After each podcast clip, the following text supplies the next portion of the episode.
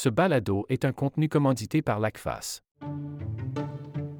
Bienvenue au balado Le savoir et le dire, une traversée de nos communautés proposée par l'ACFAS qui nous mène sur le chemin du savoir et de la recherche en français. L'ACFAS, qui compte six antennes régionales dans la francophonie canadienne, a pour mission de faire la promotion de la recherche, de l'innovation et de la culture scientifique en français au pays. Je m'appelle Mélanie Tremblay et je serai votre guide dans cette traversée scientifique pan-canadienne. Parce que le savoir et le dire, c'est la promesse de la vitalité de notre culture scientifique. Dans cet épisode, nous nous arrêtons en Saskatchewan, où il sera question de la force de la communauté francescoise dans la diffusion de la recherche en français. Autour de la table, nous accueillons Anne-Lise, l'une des membres fondatrices et actuelle secrétaire de l'ACFAS Saskatchewan. Elle est orthophoniste, psychologue de la santé et épidémiologue. Elle est professeure titulaire et directrice du département de santé publique et épidémiologie à l'Université de la Saskatchewan. Éric Le Foll, lui aussi membre fondateur de l'ACFAS Saskatchewan. Il a été chercheur en agriculture à l'Université de la Saskatchewan jusqu'en 2005 pour ensuite entreprendre une seconde carrière dans le monde communautaire auprès de divers organismes. Il est aujourd'hui directeur général de l'organisme Vitalité 55 ⁇ à Saskatoon. Et finalement, Elise Prue-Cullen, doctorante en sciences de la santé à la Faculté de médecine de l'Université de la Saskatchewan. Son projet de recherche porte sur les enfants et les familles qui ont des profils neurodivers ou neuroatypiques. Elle a été finaliste au concours Ma thèse en 180 secondes en 2022. Bonjour à vous trois et bienvenue au balado Le savoir et le dire. Bonjour. J'aimerais commencer avec vous, Anne-Lise, parce que vous étiez aux premières loges avec Éric Le Foll au moment de la fondation de l'ACFAS Saskatchewan. Racontez-nous comment toute cette histoire a commencé. L'idée provient donc de, de parents qui ont lutté pour développer l'école euh, secondaire, l'école primaire et secondaire en français, avec la gestion scolaire. Et certains de ses parents étaient aussi universitaires. Et euh, à un moment donné, euh, la question s'est posée, ce serait bien de faire, on est quand même un certain nombre qui parlent le français à l'université, on pourrait faire des conférences ou, ou, essayer de réunir les, chercheurs qui parlent français. Et donc, c'est un peu comme ça que l'idée est, née, mais on se cherchait un peu une petite, un petit parapluie, c'est-à-dire un organisme ou une façon de, de, se rassembler, euh, une certaine légitimité euh, pour l'université. Et euh, à ce moment-là, je me souviens que, je ne sais plus si c'était Wilfried ou Raoul ou quelqu'un d'autre qui a dit Ah, mais il y a l'ACFAS. Puis l'ACFAS, je sais qu'il il y a des chapitres qui ont été créés. donc peut-être qu'on pourrait nous les contacter puis devenir un chapitre de. Éric Le Foll, vous faisiez partie de ce groupe de démarrage de l'ACFAS Saskatchewan. Pourquoi, en tant que chercheur dans un établissement anglophone, c'était important pour vous de se rassembler pour diffuser de la recherche en français? À Saskatoon, on, a, on, a, on, a, on avait déjà, comment dire, au niveau, au niveau de la communauté, on avait une communauté assez, euh, on, a toujours une communauté euh, assez dynamique avec des, des rencontres culturelles, de, toutes sortes d'événements. De, comme, comme le dit Anne, il y avait aussi un, autre lien qu'on a voulu développer entre les chercheurs francophones de, de, l'université et puis les, écoles, c'était euh, tout le soutien, tout l'appui euh, euh, aux expo-sciences. On a vraiment beaucoup de monde avec tous les départements qui sont quand même assez bien, assez bien cotés à l'université de Saskatchewan, que ce soit en, physique, en médecine, toutes les sciences liées à, l'agriculture, vétérinaire, les sciences sociales, etc. On a beaucoup de, chercheurs qui sont soit visiteurs pour quelques mois, euh, quelques années, euh, ou des gens qui s'installent là. Et, et on, a, on a vraiment des, des, gens qui ont quand même pas mal de responsabilités, des programmes très intéressants et ce potentiel de partager, bah, non seulement de discuter entre chercheurs, mais aussi de partager avec la communauté. Annelise, vous voulez réagir au propos d'Éric Le Foll? Oui, ben, j'allais simplement dire que donc, avec ce, donc, ce soutien, ça c'est le lien avec les écoles et les, les effectivement. Euh, et donc, on a commencé à organiser des conférences mensuelles, ou, enfin, ou des, quand, comme on pouvait, qui étaient ouvertes à la communauté. Donc, c'était annoncé euh, assez largement. Et puis ensuite, ce qui s'est passé, c'est que après, on a essayé de légitimer le groupe, c'est-à-dire de, trouver un appui euh, au niveau de l'université. Et donc, il y a eu un groupe de travail qui a été créé pour voir si on pouvait s'établir comme groupe francophone ou chercheur francophone et avoir de l'appui de l'université. Ça a été un, comment dire, un task force en anglais qui regroupait des gens du, du post-secondaire, du gouvernement, de la communauté, des chercheurs, etc. On a créé un beau document qui euh, qu'on a soumis au provo, enfin donc au recteur. Mais ce qui s'est passé, c'est qu'il y, a eu un remaniement en haut de, l'université. Et puis, euh, ce beau document est tombé sur des tablettes. Alors, il y a eu un, tout, un, tout un moment où il y a eu euh, vraiment, on a, on a juste travaillé comme on pouvait nous-mêmes euh, sur la base de bénévolat. moi, ça fait depuis des années que, je, que j'organise les, les, conférences. on a un, comité exécutif de, de l'ACFAS qui travaille avec pratiquement aucune ressource euh, jusqu'à ces dernières années où ça a changé. Et euh, comme, euh, comme bon, c'est vrai qu'au niveau de, l'Université de la Saskatchewan, et c'est de là qu'est parti vraiment l'ACFA Saskatchewan, on, bon, on avait quand même pas mal de difficultés, là, comme le souligne Anne, là, pour avoir un peu une reconnaissance de tout ce qui se fait en français, en recherche en français à l'université. Et on avait euh, ouvert aussi une, autre porte après quelques années euh, avec euh, l'université de Regina. Et, ça, a ouvert aussi d'autres perspectives, d'autres collaborations, une, dynamique, une dynamique aussi intéressante avec d'autres personnes qui se joignaient à l'ACFA Saskatchewan. Et dans ce souci d'expansion aussi, il y avait eu une très belle initiative qui avait été réalisée d'ouverture aux autres provinces on avait euh, essayé de mettre en place euh, ces colloques des prairies euh, où on invitait des, chercheurs francophones du Manitoba ou de l'Alberta sur des thématiques particulières. Donc, une fois par an, on proposait une thématique et puis donc on a fait quelques-uns de, ces rassemblements interprovinciaux. Visiblement, tout le travail que vous avez fait depuis le début des années 2000 semble avoir porté ses fruits. Élise Procollen, vous faites votre recherche dans les deux langues. Vous avez été finaliste pour ma thèse en 180 secondes. Vous pouvez faire appel au véhicule de l'ACFAN Saskatchewan. Est-ce que c'est un atout supplémentaire pour vous de pouvoir aussi partager vos résultats en français? Tout à fait. Puis je vous dirais aussi, euh, avant mon rôle de chercheur, il y a aussi mon rôle de maman. Et les euh, conférences, mes enfants y ont assisté beaucoup euh, dans, les années pré-COVID. Et ce, pont est important dans la communauté, c'est-à-dire d'avoir un lien entre la recherche en français, la communauté, et pas seulement euh, les gens qui sont nécessairement intéressés à la recherche, mais de pouvoir diffuser le savoir et de faire les ponts. Alors moi, ça a été mon premier lien avec la classe, ça a été comme mère et toujours comme euh, scientifique, j'ai toujours été intéressée par la science. Et, ça a été le point de rencontre avec euh, le docteur Lee. Et la possibilité de travailler ensemble me permet euh, de pouvoir faire mes travaux dans les deux langues. Et oui, que l'ACFAR soit présent à Saskatchewan me permet de faire des ponts avec d'autres régions francophones ailleurs au Canada et je vous dirais même en Europe aussi. Si je comprends bien, c'est nécessaire aussi si vous voulez poursuivre vos recherches en français. Tout à fait. Euh, je m'intéresse à la neurodiversité, plus spécifiquement à la double exceptionnalité.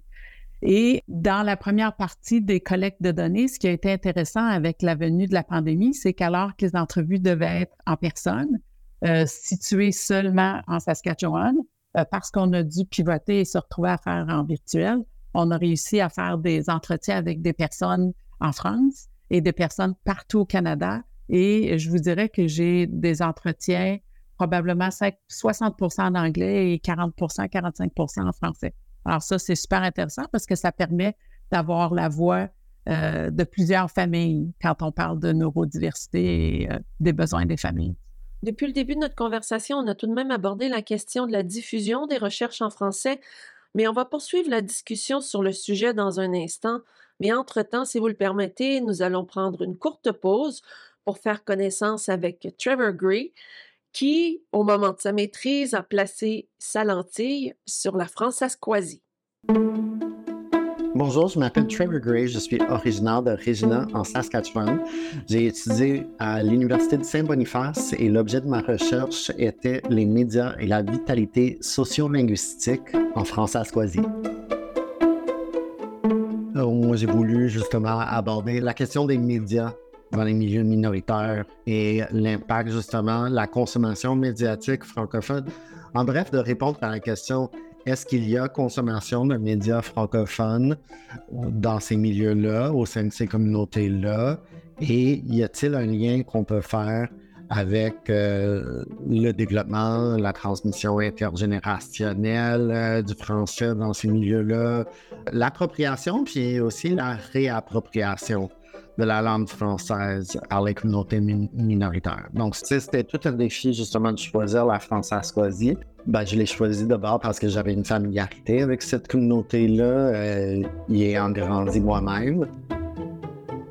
J'avais une répondante qui me disait, ben, je lui ai demandé pourquoi vous choisissez d'écouter la radio en français? Elle m'a dit, ben, j'aime pas ça me faire parler en anglais à la radio, là, euh, tandis que d'autres, ils me répondaient, ben, j'ai tellement perdu le contact avec le français pendant plusieurs années, je fais le choix conscient de syntoniser Radio-Canada, par exemple. Ça me permet en quelque sorte de réapproprier le français. Il y a certaines personnes qui vont faire ça en essayant, en, en essayant de garder ce contact-là. Et je trouvais justement surtout, c'était les personnes qui avaient peut-être un moindre contact dans leur environnement au quotidien, qui étaient plus portés à faire de l'écoute euh, de médias audio francophones ou à choisir d'écouter la télé francophone. Le milieu minoritaire, pour moi, c'est ce qui m'a permis de m'épanouir comme euh, chercheur. Donc, ça me permet de poser un regard différent justement sur cet enjeu-là qu'est la francophonie. Vous êtes toujours à l'écoute du balado Le savoir et le dire consacré à l'ACFAS Saskatchewan. On retrouve nos invités Anne-Lise, Éric Lefoll et Élise Prou-Collin. On discutait il y a un moment de l'importance de maintenir le contact avec la communauté, que ce soit avec des projets de discussion ou encore d'éducation. Et Éric Lefoll, justement, en tant que directeur général de Vitalité 55+, vous avez un projet portant sur la réconciliation. Et il y a un désir pour vous de pouvoir notamment diffuser des données, mais aussi de tisser des liens en français avec des experts sur les métis et les Premières Nations. Tout à fait. Donc, euh, en ce moment, il y a beaucoup de, projets donc, euh, autour de, la réconciliation et nous, euh, donc, avec notre organisme, on, propose des, des, programmes, enfin, des, présentations, des discussions, des, conférences autour de différents sujets et la réconciliation est un des sujets qu'on aborde. Mais c'est vrai qu'on a, on a, on a des difficultés pour euh, trouver euh, dans les prairies euh, des, des, personnes qui peuvent en fait parler de, de, ces sujets-là. Il y a quelques personnes, mais c'est selon les disponibilités, etc. On est souvent en fait appelé à, à, rejoindre des, des, gens qui sont dans l'Est pour pouvoir s'exprimer en français sur des sujets aussi, aussi spécifiques et, l'accès justement à ces chercheurs euh, francophones pour, pour parler de, de, différents sujets de recherche n'est pas toujours aisé dans les prairies. Parler de la recherche, c'est une chose, mais euh, parler d'une recherche qui s'est effectuée euh, chez nous, dans les prairies, en français, ah, c'est ça, c'est un enjeu encore, encore plus grand. C'est quelque chose qui vous interpelle, Annelise? Je pense que dans le, pour nous, chercheurs, donc dans des universités anglophones, mais dans les prairies, et en particulier en Saskatchewan, euh, c'était, ça a toujours été important de, de faire de la recherche qui euh, importe à la communauté. Donc, quelque chose qui importe à, la communauté, des recherches en français et qui essaie de répondre aux besoins de la communauté. Alors, je vais vous donner deux exemples.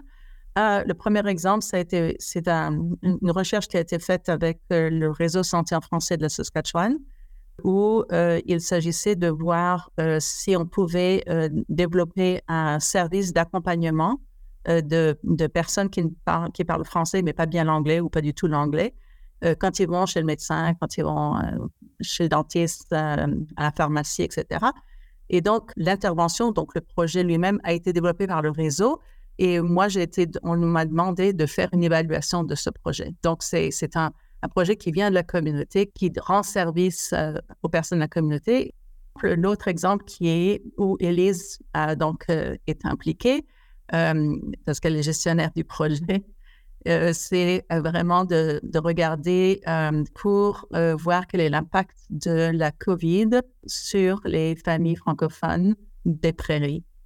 Et donc, c'était une recherche en deux temps avec des cafés du monde d'abord dans chaque province pour voir un peu quels étaient les sujets, les, préoccupations des familles. Et ensuite, après, on a pris les résultats, on en a fait un sondage qui a été fait, qui a été mis en ligne. il y a 300, 370 personnes qui ont répondu à ce sondage et on est en train de finaliser maintenant les résultats. Élise, euh, ce projet venait justement répondre à des questionnements particuliers de francophones dans votre communauté. J'imagine que les gens de la communauté se sont sentis satisfaits d'être entendus. Je vous dirais que c'est plus qu'un sentiment de, satisfaction, c'est de ne pas être invisible. C'est d'être reconnu, euh, d'exister, d'avoir une voix, euh, d'être entendu et de participer à la recherche de solutions parce que dans la cette étude, il y a une section qui est aussi euh, quelles sont les propositions que la communauté souhaiterait voir de l'avant, quels sont les besoins qu'ils ont. Alors, ça, c'est important de faire partie de la, de la des solutions, hein, c'est-à-dire être entendu et aussi faire partie de la mise en place. Euh, alors ça, ça a été un élément qui est très important. Puis je vous dirais qu'au niveau de la structure de l'équipe de recherche, c'est un projet qui a travaillé, qui travaille avec deux autres provinces des prairies, donc l'Alberta et le Manitoba, donc une équipe de chercheuses francophones. Euh, ça veut aussi dire que ça euh, engage des étudiantes. Dans ce cas-ci, ce sont toutes des femmes qui sont dans l'équipe de recherche. Alors, on a plusieurs. On a des, chercheuses très expérimentées. Euh, il y a des étudiantes, il y a la relève. Alors, ça permet de garder la recherche active ça permet à ces étudiantes-là de pouvoir travailler en français parce que même si on est francophone, notre recherche ne euh, nous permet pas toujours de pouvoir travailler dans cette langue-là. Les, retombées sont, sont que positives, en fait. C'est un grand succès pour la communauté, mais ça va plus loin, si je comprends bien, en assurant l'intégration de chercheuses et de chercheurs de la relève. Annelise, la collaboration dans de tels projets de recherche prend vraiment toute son importance. Oui, c'est ça. Et puis, euh, peut-être, euh, je peux donner un autre exemple, c'est que j'ai fait un peu il y a quelques années, euh, où là, c'était vraiment, j'ai participé à une recherche avec des anglophones. Le, financement était allé à l'Université de Waterloo, mais ils sont allés me chercher parce que j'étais francophone et voulaient interroger des femmes qui avaient eu un cancer. le sujet, c'était le vécu à long terme des personnes qui ont été affectées par le cancer. Qu'est-ce qui se passe euh, dans, non seulement dans la guérison, mais l'après-cancer? Comment, comment est-ce qu'on développe ce nouveau normal? Euh, comment est-ce qu'on continue à vivre? Donc ça, c'était un peu la, discussion et on a fait donc des, des, entrevues ici en Saskatchewan et aussi en Nouvelle-Écosse. C'était intéressant de voir le travail qui complète, par exemple, ou qui donne un visage francophone à une, étude qui au début était que anglophone. Effectivement, c'est ce qui démontre que la présence de chercheurs francophones, comme vous tous, euh, même dans un milieu où il n'y a pas d'université francophone, c'est nécessaire pour répondre aux divers besoins de la communauté. Si vous permettez, nous allons prendre une pause pour écouter justement notre compteur en résidence, Marc Poirier, qui nous expose à quel point la communauté de recherche en françaisquoisie est vivante et dynamique. Deux têtes valent mieux qu'une, dit-on. Avec ses deux pôles de recherche en français, la Françaiscoisie le prouve largement. L'enseignement et la recherche sont dans l'ADN des francophones de Regina depuis un peu plus d'un siècle, un ADN qui a subi plusieurs mutations depuis la création du Collège Mathieu à Gravelbourg. En 1968, un centre d'études bilingues s'établit à Regina et prend la relève de l'éducation universitaire en français. Plusieurs autres changements génétiques feront évoluer les structures au sein de l'Université de Regina jusqu'à la création, en 2015, de la Cité universitaire francophone, véritable pépinière de programmes et de chercheurs. C'est ici qu'on retrouve le Centre canadien de recherche sur les francophones en milieu minoritaire. Peu à peu, un autre carrefour de l'enseignement universitaire en français a vu le jour, soit à l'Université de la Saskatchewan, à Saskatoon. L'unité de recherche pour les études canadiennes françaises a été active dans les années 1980 et 1990. Plus récemment, des projets de recherche sur les communautés françaiscoises ont été mis sur pied par le département de sociologie de l'établissement. Cette effervescence attire d'autres francophones et francophiles. C'est dans la capitale qu'on retrouve en fait la plus forte concentration de francophones de la province. D'ailleurs, la création de la section de l'ACFAS régionale en Saskatchewan est le fruit des efforts conjoints de chercheurs francophones de Saskatoon et de Regina. On voit naître depuis plusieurs projets, conférences et autres événements entourant le haut savoir en français qui se déroulent dans les deux villes, portant notamment sur les relations francophones autochtones dans les prairies ou encore le projet de recherche sur les besoins post-pandémie des familles francophones des prairies. Saskatoon et Regina, deux têtes qui pensent, qui cherchent et qui partagent le savoir en français. Ici Marc Poirier pour le balado Le savoir et le dire. Vous aimez cet échange avec des scientifiques de votre province? Poursuivez votre traversée sonore et partez à la découverte des perspectives pan-canadiennes qui font vivre les savoirs francophones partout au pays. La suite de l'aventure sur acfas.ca. On poursuit notre conversation sur l'ACFAS Saskatchewan avec nos trois invités, Anne-Lise, Éric Lefoll et Élise Prou-Cullen. On va prendre le temps maintenant de discuter de l'avenir de la recherche en français en Saskatchewan et peut-être même élargir un peu au territoire de l'Ouest canadien parce que les besoins en recherche en français sont grands, vous l'avez démontré. Élise Prouk-Cullen, Anne-Lise, vous êtes aux premières lignes de la recherche en français chez vous en Saskatchewan. De quoi est-ce que la recherche a besoin? Euh, je, dirais que peut-être comme préambule, euh, le contexte actuel planétaire qui est, qui est vraiment en, mouvance très rapide, en changement très rapide, beaucoup de crises, il y a un élément essentiel de mobiliser les savoirs, les populations. Et ça, ça s'adresse à toutes les populations. Et quand on est dans un contexte minoritaire, c'est encore plus important de mobiliser les populations et de mobiliser les gens. Pour pouvoir le faire, euh, la recherche, c'est une façon fantastique parce que on crée le lien entre les besoins, surtout que moi, je parle dans mon cas au niveau de la santé et de la médecine. On, va chercher euh, les besoins de la population pour pouvoir améliorer euh, le sort de cette population. Alors, et ça, ça doit se faire avec les populations. Et en français, dans les contextes minoritaires, souvent, euh, les, groupes sont perçus comme étant séparés de la majorité. Alors ça, c'est important de créer ces ponts, de mobiliser. Euh, il y a un besoin aussi de soutenir la relève, premièrement de solliciter, promouvoir et soutenir la relève, et euh, qu'il y ait des tremplins pour permettre à chacune des plateformes francophones, que ce soit les sciences, on parlait des expos sciences plus tôt, que ce soit au primaire, au secondaire, aux études euh, universitaires ou même au supérieur. Alors, quels sont les tremplins, quels sont les ponts qu'on peut établir pour pouvoir mettre en commun euh, les populations qui sont en minorité, mobiliser les collaborations, mobiliser les savoirs? Alors, la recherche permet ça. Je me tourne vers vous maintenant, Anne-Lise. Selon vous, de quel type de mobilisation on a besoin pour garder la recherche en français vivante dans l'Ouest?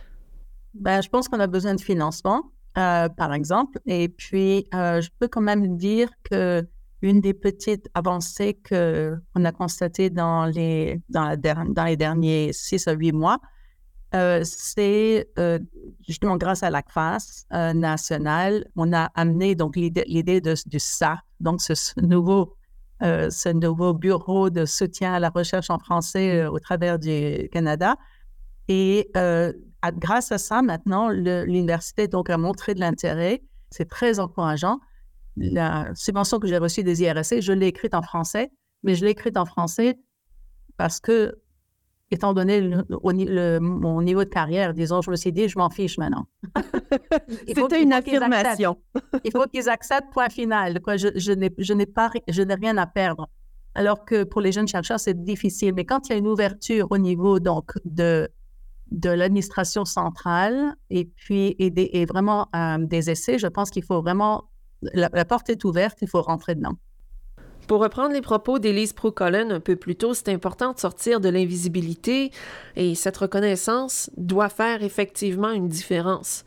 Mais ça m'amène à vous euh, lancer, Éric Le Foll, sur cette question de sortir de l'invisibilité parce que chez vous, vous avez un projet qui est en cours qui vise une participation des personnes âgées. Tout à fait. Donc, euh, avec, avec le groupe euh, donc, avec lequel je, travaille, donc on essaye d'amener euh, différents programmes pour les aînés.